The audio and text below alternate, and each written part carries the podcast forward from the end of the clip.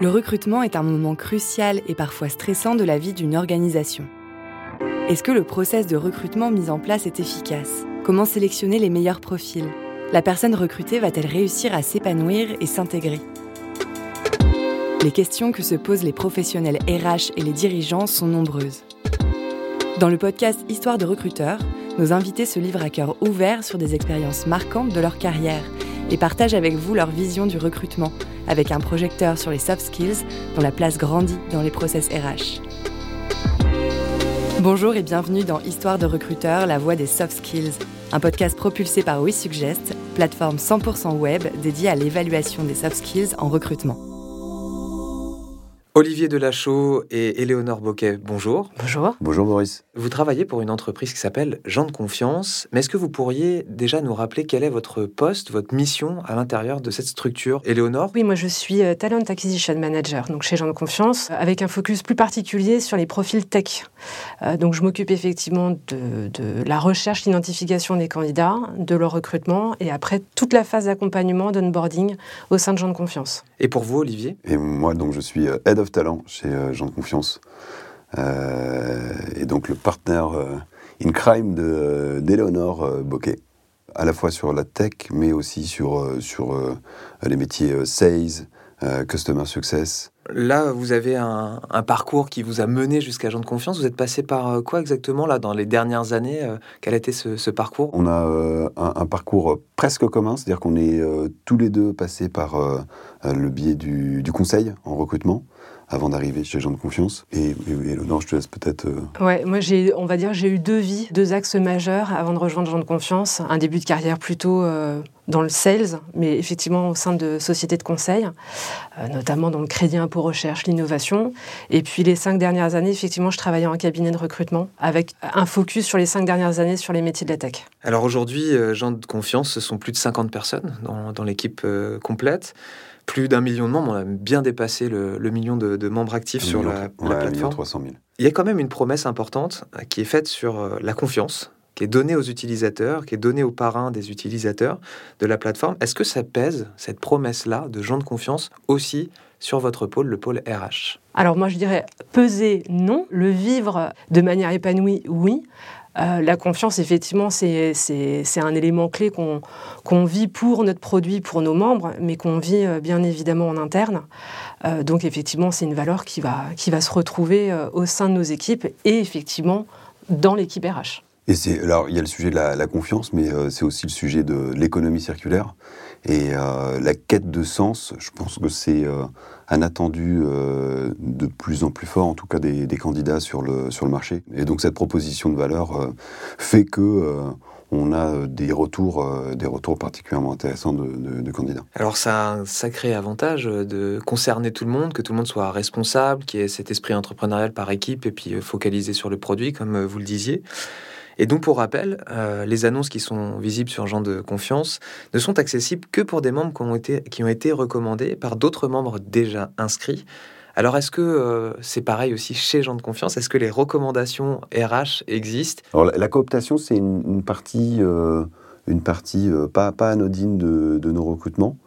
Ça, représente, ça représente à peu près euh, 20% de, de- de la provenance de nos placements. C'est un, un- un outil qui est très fort. D'ailleurs, on a un, un point d'attention aujourd'hui euh, plus important. Il y, a une, prime de cooptation euh, qui intervient à partir du moment où euh, euh, la personne recommande une personne de son, euh, de son réseau. Est-ce que le fait d'avoir euh, un système de cooptation vous permet d'avoir des recrutements plus courts sur des profils où d'habitude ça prendrait quand même plus longtemps? Alors plus court, non, parce qu'un candidat qui est coopté ou un candidat euh, qui ne l'est pas, exemple par nos, par, euh, nos actions de, de- chasse, etc., euh, les, les candidats après euh, passent le même process de recrutement. Avec peut-être une particularité, c'est que la personne qui a coopté le candidat ne fait pas partie du process de recrutement. Et donc pour tout ça, quand même, euh, il faut euh, s'ouvrir à autre chose que des compétences et des hard skills euh, visibles sur le papier, en tout cas quand on reçoit une candidature.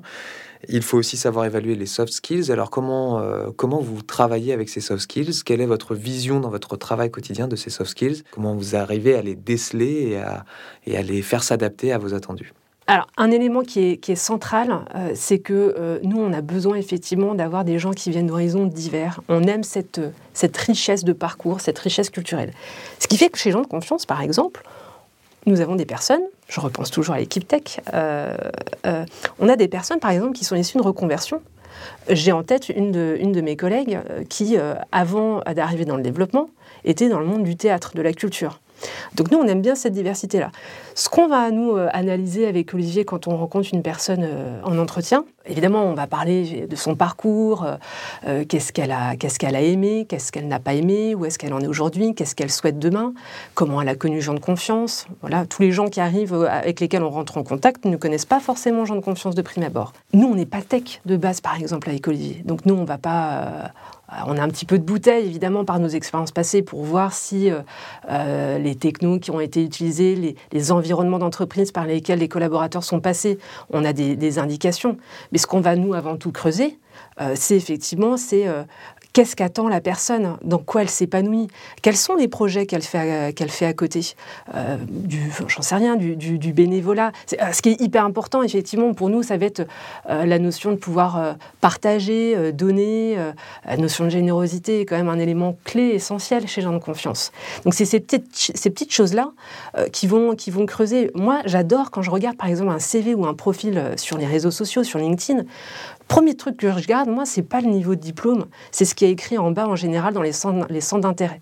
Et donc j'adore moi parler de ce, genre de, ce type de sujet avec les candidats, un voyage qu'ils ont pu faire, une passion pour la cuisine, etc. Et euh, est-ce qu'ils ont plaisir à partager? Et ça, c'est des, éléments qu'on évalue après, quand la personne rentre dans le, vraiment dans le process pour la suite, il y a des étapes qui sont liées pour déterminer les hard skills. Mais voilà, le soft skills est, un critère qui est essentiel, que l'on évalue, nous, côté euh, et qui est réévalué euh, dans la suite du process par chaque personne qui va participer au process de recrutement. Même dans les entretiens tech, où on va évaluer les hard skills, on pondère toujours avec le côté soft skills. On demande, nous, à nos, collègues, je prends l'exemple de la Team Tech, OK, il est très très bon technique, techniquement, il a fait un super test, etc. Euh, voilà. Mais est-ce que tu dois bosser avec lui? Comment il va pouvoir s'intégrer dans l'équipe? En fonction de sa personnalité, quel est le niveau d'équilibre qu'il va pouvoir assurer au sein de l'équipe? Ça, c'est des choses qu'on regarde vraiment très très en détail, à titre individuel, sur la personne et au sein même de l'équipe. En tout cas, ce qu'on ne veut pas, ce qu'on ne veut pas, euh, nous, c'est des gens qui soient ce qu'on appelle, euh, c'est un terme qui est parfois employé dans la tech, on ne veut pas de diva. Quelqu'un qui serait très très bon techniquement, mais qui ne soit pas dans le partage de connaissances, dans l'envie de progresser, l'envie de transmettre aussi, ça ne marche pas chez gens de confiance. Ça, ne marche pas, c'est pas possible. Il y, a, un chiffre qui est euh, hyper important par rapport à ça. 90% des recrutements qui ne fonctionnent pas euh, sont liés à une mauvaise adéquation entre euh, les soft skills et euh, les attendus sur le poste. Donc autant les hard skills sont assez faciles à déterminer, autant les soft skills sont plus difficiles à, à, définir et à évaluer de manière objective pour en faire un, sujet tangible et actionnable. C'est pour ça qu'on est très très à l'écoute des, des signaux faibles qu'on va avoir au moment de, des entretiens, mais aussi dans toute la vie, toute la collaboration qu'on va avoir avec, avec des, des personnes onboardées, parce que c'est un, point d'attention euh, tout, euh, tout particulier. Donc si on comprend bien, il peut y avoir des, choses très rédhibitoires, donc elles prennent autant de place, on va dire, que les hard skills au sein de vos process de recrutement. Tout à fait, oui.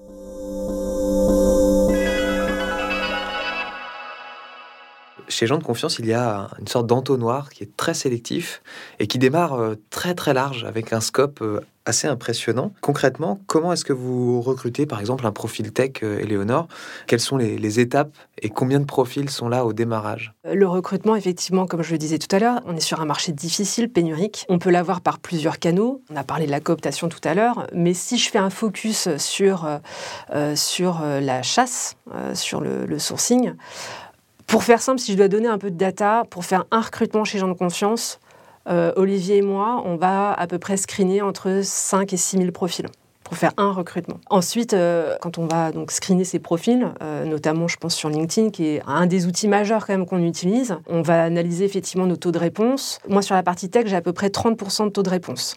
Les gens que je vais solliciter, ceux qui vont me répondre, j'en ai à peu près 30%, ce qui est une stat qui est, qui est relativement correcte. Ils répondent, c'est pas forcément des gens qui, qui sont prêts à changer de poste ou qui ne sont peut-être pas à l'écoute du marché à l'instant T. Mais au moins, effectivement, ils me répondent. Et puis ensuite, après, dès lors qu'on a le message et qu'ils sont ouverts pour un échange, euh, là, après, on les voit en entretien. Et avant qu'on les mette dans le, dans le tunnel de process de recrutement, on va dire sur 10 euh, candidats qu'on met dans le, dans le tunnel du recrutement, c'est-à-dire, OK, on passe à l'étape suivante, euh, et notamment sur la partie technique. Sur 10 candidats, à peu près, on aura une personne recrutée. Donc effectivement, on est sur un entonnoir assez, euh, assez serré à la fin. Bon, après, on a, on a des, des, petits outils euh, secrets, hein, parce que pour, pour adresser un volume aussi important, entre 5 et 6 000 candidats euh, screenés sur LinkedIn, c'est assez impressionnant. On a, on, nous, on utilise un outil qui s'appelle Untool, qui est un, ATS. Donc, un ATS, c'est un, un, outil qui permet de, de suivre les candidats. Et Untool, c'est un produit nantais qui a été créé par Pierre-Olivier Joanny et qui nous permet de, faciliter justement tous les process de recrutement et de pouvoir euh, créer euh, en un clic euh, des candidats et de les faire évoluer sur, sur le, process. C'est à partir du moment où on a identifié le candidat, on a validé les différentes, les différentes compétences qu'on recherche, on va pouvoir le, le, mettre dans un vivier de, de, de, candidats assez facilement par le biais de cet outil qui, qui permet de créer le candidat très facilement et ensuite d'animer tout le process euh, de recrutement. Et oui, parce qu'effectivement, pour pouvoir suivre ces candidats, une seule action de, de, message ou de sollicitation, ça ne suffit pas. La force, en fait, la valeur ajoutée, et ça, je pense que ça, c'est notre, notre background aussi qui nous permet de faire ça, puis notre mindset, c'est le côté réseau. Euh, les candidats, encore une fois, pareil, je fais un focus sur la texte, ils, sont tellement sollicités euh, que si vous envoyez un message, on évidemment, on personnalise, on prend le temps de regarder le profil dans le détail. Euh, nous, on, déteste les, messages en masse. Donc, on, prend le temps d'analyser chaque profil, de personnaliser. C'est vraiment un travail hyper méticuleux, mais on adore. C'est un travail d'artisan, nous, ce qu'on fait, mais on adore ça. Mais notre outil nous va nous permettre de relancer un candidat qui ne nous a pas répondu. Ça ne veut pas dire qu'il ne veut pas rentrer en contact avec nous. Euh, alors on va pas le ressolliciter euh, trois fois par semaine, euh, voilà, on va pas le spammer, le polluer. On, va le relancer quelques semaines, quelques mois plus tard pour savoir où il en est, etc. Mais créer en tout cas l'accroche de créer du contact humain. Et ça, ça c'est ce qu'on essaie de faire avec Olivier. Pourquoi un scan aussi important? Parce que, pour rappel, hein, vous l'avez dit tout à l'heure, vous n'êtes que deux. même si vous êtes aidé des machines, 5 à 6 000 profils, c'est ça fait un peu de lecture quand même. Pourquoi ouvrir autant euh, dès le départ? Pourquoi pas limiter votre outil à, moins de, candidats potentiels? Le marché évolue très très vite. Il y a quelques années, euh, une personne qui est restée 10 euh, ans sur le même poste ou dans la même boîte, c'était beaucoup plus courant qu'aujourd'hui. Dans la tech, il y a une évolution très rapide des postes parce que c'est un marché qui évolue sans cesse. Les métiers qu'on aura là dans 5 ans n'existent peut-être pas encore aujourd'hui. Donc c'est un marché en fait qui, qui va très très vite. Donc pourquoi autant de profils? Bah, Parce que les, candidats que l'on identifie à l'instant T, ils passent euh, sur un autre job, euh, sur une autre structure, un an après. Donc il faut retravailler ce, pipe qu'on a constitué euh, il y a un an, il faut le renouveler, le renouveler sans cesse. Donc c'est pour ça que on est dans une logique d'acquisition. On fait grossir effectivement notre ATS par des candidats qui arrivent sur le marché ou qu'on n'a pas identifiés, etc. Mais on reprend aussi des candidats qu'on avait analysés six mois avant et qui, euh, qui ont pu évoluer. J'ajoute à ça, nous, on est basé à Nantes, mais évidemment, on ne se limite pas au marché nantais. Donc nous, on va aller euh, regarder des profils euh, au plan national, international. On va regarder des gens qui sont, qui sont hors, hors, hors France. On arrive sur un volume du coup de, candidats analysés qui devient qui est, exponentiel en fait. Vous disiez là, vous gérez avec votre ATS voilà tout ce premier processus, toute cette première lecture. Vous récupérez des données? Dessus? Comment vous traitez ces données-là? C'est directement en interface dessus ou est-ce que vous-même vous récupérez des données de l'ATS que vous travaillez après en interne? On a effectivement euh, une visibilité sur la data sur nos différentes missions. Ce qu'il faut comprendre peut-être, c'est qu'il y, a entre 5 et 6 000 profils screenés euh, sur, euh, sur LinkedIn et sur les 5 à 6 000 profils, on en conserve 200 parce qu'il y a justement ce, filtre. Je vais creuser, je ne me cantonne pas à LinkedIn, je vais aller regarder sur, euh, sur Twitter, je vais aller voir euh, si la personne a un profil GitHub, euh, voilà, je vais, aller creuser tout ça aussi pour voilà, voir bah, est-ce que la personne a des projets, du code à montrer, etc. Mais aussi ce qui va m'intéresser, et je rejoins sur le côté soft skills, je vais aller analyser aussi si la personne suit, j'en sais rien, si elle a des expériences qui peuvent avoir du sens et du lien avec les gens de confiance, si la mission de gens de confiance peut lui parler, une activité associative, de bénévolat, bénévolat, etc. Bah, moi, je vais, je vais regarder ça aussi pour voir si le matching peut être intéressant. L'ATS va être, un, va être pour nous un, moyen de, de, trier nos candidatures, de les faire avancer, mais le côté humain, L'évaluation, en fait. L'évaluation des soft skills, l'ATS ne nous permet pas. Ça, c'est ça, c'est la rencontre. par, par l'équipe RH et, et, les différentes personnes que va rencontrer le candidat, donc des équipes métiers euh, et des, euh, des, euh, des, cofondateurs sur le, sur le process. Donc les soft skills arrivent quand même un petit peu après le, on va dire, le lancement d'une recherche, etc. Complètement, parce qu'en fait, la personne peut avoir tous les hard skills, ou même les, les, hard skills les plus affûtés qui soient, et, pour autant, si elle ne répond pas sur la partie soft skills, il n'y aura, pas de, il y aura pas de continuité. Bon, le côté soft skills, de toute façon, c'est par la, la rencontre le, début de l'interaction, que, que, là on peut commencer à évaluer. Quoi. La communication, il y a l'émetteur, le récepteur. Et eh ben, euh, le soft les soft skills, c'est vraiment euh, c'est à partir de ce moment-là qu'on peut commencer à, à échanger. Est-ce que vous pourriez redéfinir un peu ces, ces sept entretiens plus le test euh, à faire chez soi? Ça fait quand même beaucoup d'étapes. Alors, je mets quand même un modulo dans, dans cette histoire, c'est que le process tech n'est pas tout à fait le même pour les postes non tech. Si on fait un focus sur les postes tech, oui, il y a un effet effectivement d'un peu d'entonnoir. Euh, première étape, d'abord, effectivement, c'est la rencontre. Échange euh, euh, soit sur place ou en visio, si le candidat, évidemment, n'est pas à Nantes, puis en fonction, évidemment, des conditions sanitaires. Ensuite, l'idée, c'est de pouvoir avoir un, échange et un support, un support technique, soit par le biais d'un test, soit par le biais, effectivement, d'un échange d'évaluation en live côté technique, où là, le candidat va pouvoir soit se challenger sur un test qu'il fait chez lui, comme le disait Olivier tout à l'heure, et ou ensuite par une visio où là, il va échanger avec deux ingénieurs de chez nous. Et ensuite, effectivement, l'idée, c'est euh, de créer la rencontre. Donc, euh, on reçoit les candidats chez nous pour qu'ils puissent voir dans quel, euh, quel contexte euh, ils seraient amenés à travailler, de rencontrer effectivement les membres de leur équipe. Enfin, c'est hyper important de savoir en fait demain avec qui vous allez bosser. Donc euh, effectivement, la journée sur site où on va euh, rencontrer un temps d'échange sur du coding, du live coding, avoir une visibilité sur la partie, la partie architecture aussi, un échange avec les futurs managers, et puis un échange aussi avec les cofondateurs où on va parler de la vision de gens de confiance et un échange de personnalité. Et pourquoi? Et là, on revient. Alors, les soft skills sont, sont évalués sur toutes ces étapes-là aussi. Et avec, un moment de convivialité au moment, au, moment du déjeuner, où là, effectivement, euh, on, on, invite le candidat à déjeuner, soit à l'extérieur ou dans les locaux. Euh, voilà.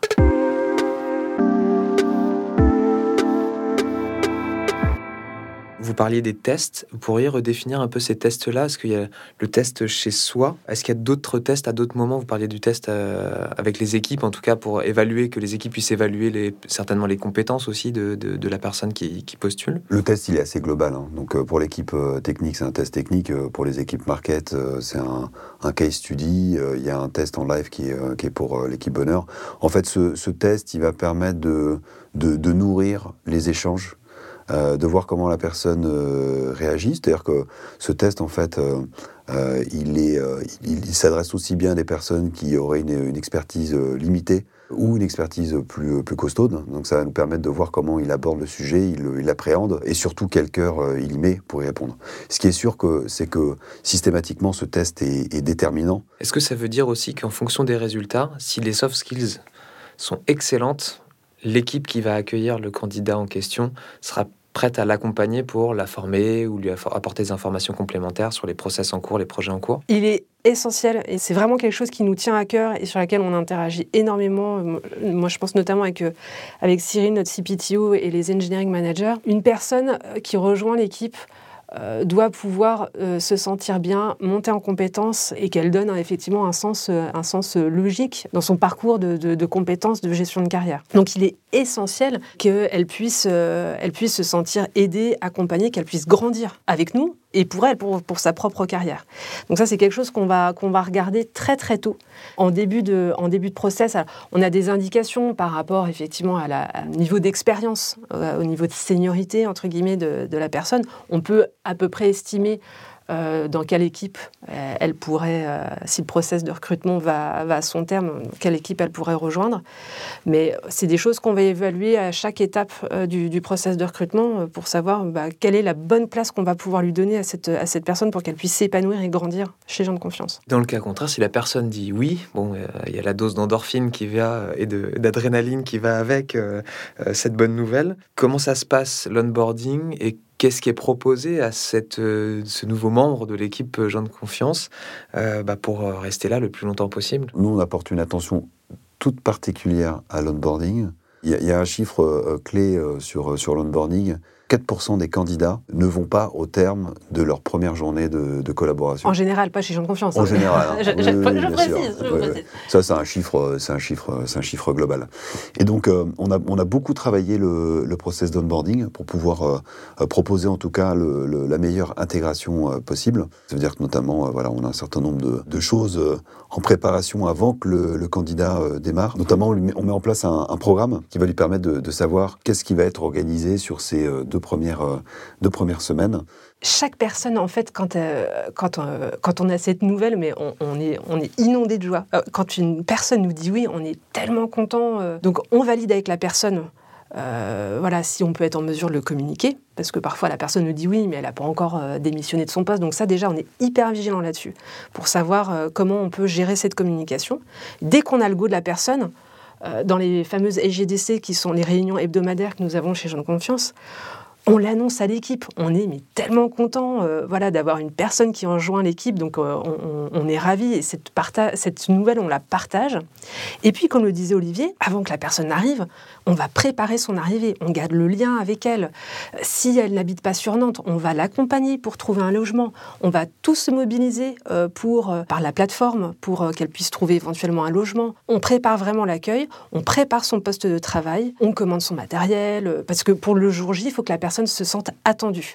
Et puis après, effectivement, on la campagne dans les, les, mois qui suivent avec une enquête à un mois pour savoir s'il est satisfait de son onboarding et euh, nous donner éventuellement des voies d'amélioration. On a euh, un point après, tous les mois, des one-to-one réguliers avec les managers, et puis des points réguliers pour savoir comment la personne prend sa place dans le cadre de son onboarding et après de, son évolution dans, l'entreprise. Ça m'amène vers ma dernière question. Ce process dont on a parlé, le premier scan, le premier filtre, les 200 premiers, puis ensuite les 10 candidats, puis tous ces entretiens successifs en passant euh, voilà, dans, dans, les équipes auxquelles se destine le poste, avec voilà, CEO, CTO, et, toutes les personnes euh, qui ont besoin de connaître euh, les candidats. Cette stratégie, en huit ans d'existence de gens de confiance, selon vous, euh, est-ce qu'elle paye? Alors le process, on l'a, il a évolué dans le temps. Le, process de recrutement qu'il y a aujourd'hui chez gens de confiance n'était pas le même au démarrage de gens de confiance.